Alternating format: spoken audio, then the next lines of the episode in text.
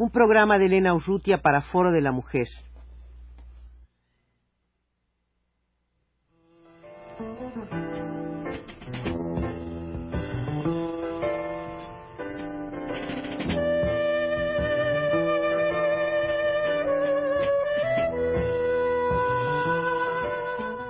Foro de la Mujer.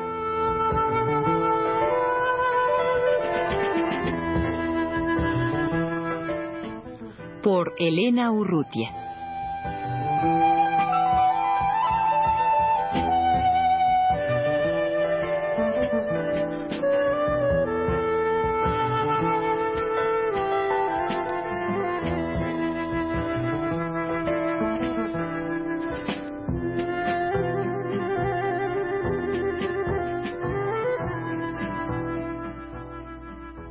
Aralia López, doctora en literatura hispánica del Colegio de México, es coordinadora, junto con Ana Rosa Domenela, del taller Narrativa Femenina Mexicana en el programa interdisciplinario de estudios de la mujer del Colegio de México. Hasta ahora, em, el taller de narrativa femenina eh, se había ocupado del siglo XX pero el proyecto para el próximo año escolar es ocuparse del siglo XIX. Aralia, ¿qué, las llevó después de, este año y pico que llevan trabajando en, sobre la narrativa femenina contemporánea? ¿Qué las llevó a interesarse ahora por, por el siglo XIX? Bueno, es un siglo fundamental en la constitución de, nuestro país, ¿verdad? En general en la constitución de todos los países latinoamericanos, porque es cuando se realizan las independencias y empiezan a nuestros países a, funcionar eh, con autonomía. Pero eh, eh, sentimos la necesidad de estudiar el siglo XIX porque empezamos a tener todavía más ambiciones que con el, el estudio de la muestra del 20 nos estimuló muchísimo, ¿no? Nos hizo sentir así realmente muy contentas del trabajo que realizamos con respecto al siglo XX. Y lo que deseamos es elaborar una historia general de la escritura de la mujer mexicana. Debe ser sumamente difícil, Aralia, encontrar materiales publicados de estas mujeres del siglo XIX. Eh, sí, pensamos que íbamos a tener muchísimos problemas con respecto a los datos biográficos, a los datos bibliográficos.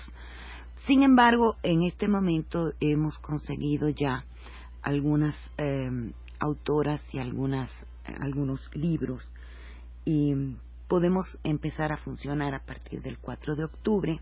Y yo pienso, Aralia, que más difícil todavía en el terreno de la narrativa, porque parece ser que la poesía siempre ha sido mucho más frecuentada por las mujeres y concretamente pues en siglos anteriores, ¿no? Entonces encontrar obra narrativa me imagino que no es fácil.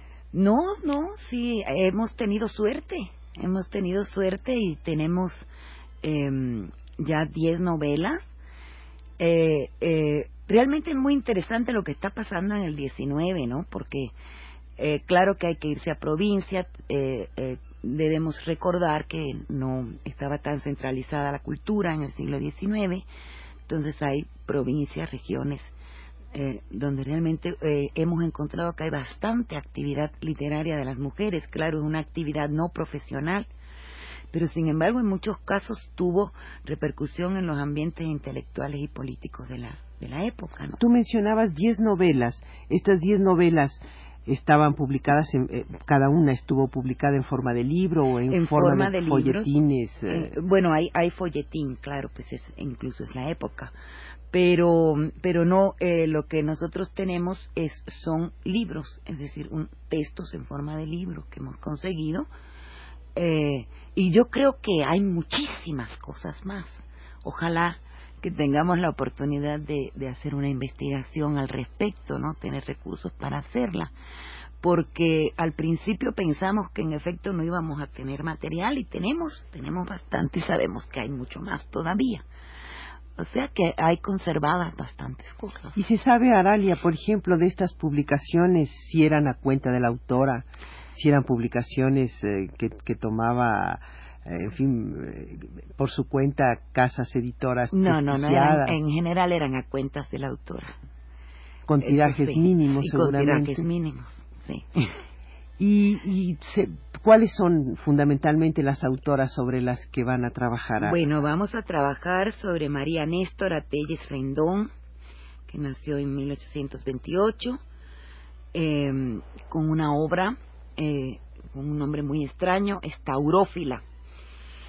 Vamos a trabajar con Isabel Prieto de Landazuri, nació en 1833, con una, eh, un relato que se llama Berta de Semenberg Vamos a trabajar con Cristina Farfán de García Montero, con Refugio Barragán de Toscano, Lauriana Ray de mm, Lauriana Ray eh, es una mujer muy interesante porque además tuvo una revista eh, a través de la que planteó la necesidad de la educación de la mujer en términos muy muy mm, realmente mm, muy combativos muy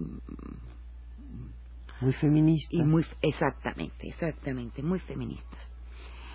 Vamos a trabajar con Laura Méndez de Cuenca, con María Ernestina y Enriqueta Larrainsar, que son dos hermanas, es decir, son nuestras Bronte. ¿Y escribían a la limón o cada uno tenía, cada una tenía su obra eh, eh, propia? escribían independientemente y escribían juntas. Curioso fenómeno.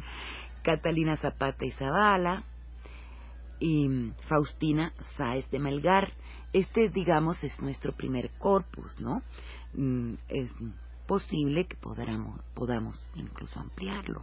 Eh, eh, como tú señalabas de alguna de ellas eh, que dirigía una revista, para mí varios de los nombres que tú mencionas me resultan familiares precisamente por eso, por, por haber leído em, algunos artículos suyos en revistas, claro, de la época, y, y, algunas sí pues se, las, se, han conocido, pero claro, lo que uno conoce eh, de, del siglo XIX y de las revistas de, de ese periodo, pues es, es muy poco, ¿no? Eh, debemos tomar en cuenta que en el siglo XIX todavía eh, la mujer estaba sometida a un orden colonial. Es decir, el fenómeno de esta escritura es muy importante porque mm, no olvidemos que eh, las mujeres prácticamente ni sabían ni leer ni escribir, es decir, no no tenían eh, había cierta eh, en, gran medida no, no iban a la escuela, no, es decir, entonces son casos muy especiales estas mujeres que tienen pluma, ¿no? y probablemente la mayor parte de ellas perteneciente a una burguesía que, que, entre los lujos de educación que les daban junto con el piano y el bordado y la pintura pues les daban tal vez este las herramientas la para alfabetización. Y, y, libros al alcance para para leer para nutrirse que es lo que le hace falta precisamente a la narradora no claro Sí, es, eh, eh indudablemente yo creo que vamos a encontrar cosas muy interesantes que al relacionarlas con el siglo XX nos van a ir completando este panorama de la escritura de la mujer, ¿verdad? Que eh, importa tanto para la historia literaria nacional como incluso para nuestros movimientos feministas, ¿verdad? Bueno, el taller eh, de narrativa contemporánea abarcaba de 1910 a 1980 este directamente qué periodo bueno, circunscribe? Eh, 1810 a 1910, eh, por razones obvias, ¿verdad? En 1810 comienza pues eh, la, independencia. la, independencia. y 1910 la revolución, o sea, eh, el, es un, una, eh, un periodo histórico pues de gran importancia y Aralia, y dadas las ambiciones del taller, eh, me imagino que no, no quedarán satisfechas con el siglo, una vez que terminen esta investigación del siglo XIX, ¿qué otros proyectos tienen? Ya, ya tenemos, ya tenemos. Eh, eh, tres eh, mujeres del, del 18. ¿Narradoras? Eh, básicamente prosa religiosa, no narradoras, no. Claro, pero prosa. Pero, pero prosa. Y desde luego, pues vamos a, a hacer un estudio exhaustivo sobre eh, Sor Juana, ¿no? A cargo de Margarita Peña. O sea que vamos a poder cubrir eh, esta eh, ambición que tenemos, ¿verdad? De ver que la evolución de la escritura de la mujer en, en México, pues, desde prácticamente su constitución. Hablas de prosa religiosa en el siglo XVIII. En este siglo XIX se pueden señalar ya ahora algunas líneas constantes no, en la narrativa de, la, de estas mujeres. No, todavía no, porque hemos empezado. Digo, no hemos empezado aún, vamos a, a empezar nuestra investigación el 4 de octubre, ¿no? Que además eh, eh, pienso yo que debe de haber sido una labor detectivesca, verdaderamente. el, nada más el encontrar, el localizar estos libros, no, debe fue. de haber sido fácil. Así fue, pero tuvimos ayuda, ¿verdad? En el programa interdisciplinario de la mujer. Hemos tenido ayuda para rastrear. eh, entonces, eh, eh, ayuda quiere decir que hemos tenido apoyo, eh, hemos tenido una persona especialmente ocupada en esto. Haciendo la investigación. haciendo la Digo, la pesquisa. La pesquisa, exactamente. Entonces hemos podido conseguir muchas cosas. Oye, Aralia, ¿y, y estas autoras eh, aparecen en alguna antología, aparecen No. en, en algún lugar que para ustedes les haya servido como de fuente para... No, no, no, no. Realmente, como explicas tú muy bien, es pesquisa. Es mm, ir a archivos, eh, ir a bibliotecas, eh, estar hablando de esto y entonces resulta que alguien tiene un libro de la abuelita, ¿verdad? Y entonces resulta que sale por ahí una, una joya, ¿no?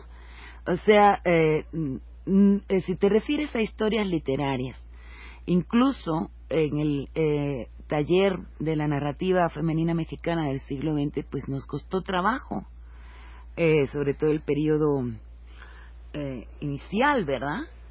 O sea, de, de 1910 en adelante, porque en las historias literarias prácticamente no, no están las mujeres.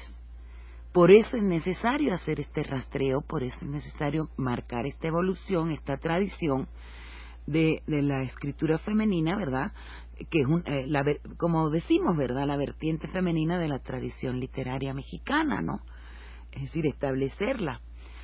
No que va, estas, eh, de estas señoras no se habla en ninguna historia, en ningún libro. Pero ahora Sin va a empezar a ahora va, se va a empezar a hablar.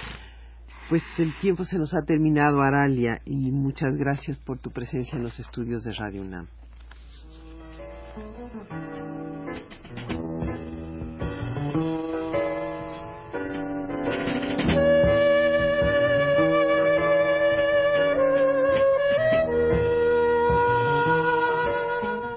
Foro de la Mujer.